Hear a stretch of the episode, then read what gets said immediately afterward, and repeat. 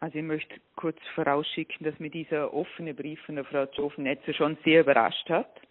Die Frau Zofennetzer ist ja nicht äh, betroffenes Elternteil eines betroffenen Kindes, sondern das sind andere Eltern. Ich habe bisher nur wirklich sehr, sehr positive Rückmeldungen gehört von den Eltern. Es sind jetzt inzwischen drei Kinder, die in St. Gallen behandelt werden. Die anderen Neuerkrankungen werden in Innsbruck behandelt und sind eigentlich, was ich höre, auch sehr zufrieden. Das Team ist extrem gefordert in Dornbirn, weil ich nach wie vor dazu stehe und das immer gesagt habe, dass wir natürlich möchten, die kinderonkologische Kompetenz in Dornbirn ganz stark halten und auch mit der Zeit aufbauen. Wir sind sehr knapp, was die Ärzteanzahl ähm, angeht, das wissen wir, das ist eine große Belastung für das gesamte Team. Dennoch äh, ist die Koordinationsaufgabe für die Kinder aus Innsbruck und für die Kinder aus St. Gallen im Team wirklich hervorragend aufgefangen mit einer Case Managerin, die super Arbeit leistet, die Familien betreut.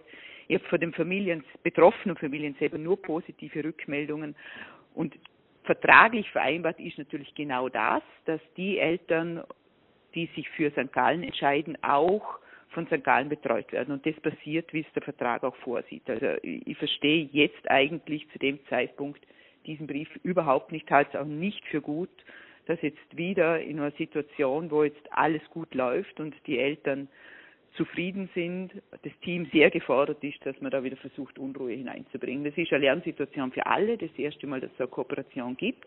Wir wissen, dass das eine gewisse Zeit auch braucht und ich bitte jetzt einfach, das Team einmal arbeiten zu lassen. Mhm. Ähm, einer der Kritikpunkte sei ja, dass einfach den Eltern von Neuerkrankten St. Gallen quasi mal angeboten wird.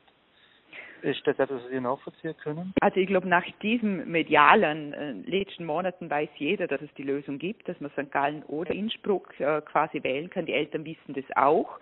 Es ist ganz klar vereinbart, dass natürlich Eltern mit Kindern Verdacht auf äh, Diagnose in Innsbruck diagnostiziert werden. Einige haben sich entschieden, in Innsbruck zu bleiben, andere haben sie wollten nach St. Gallen, haben das Gespräch gesucht. Die Vermittlung hat sehr gut funktioniert.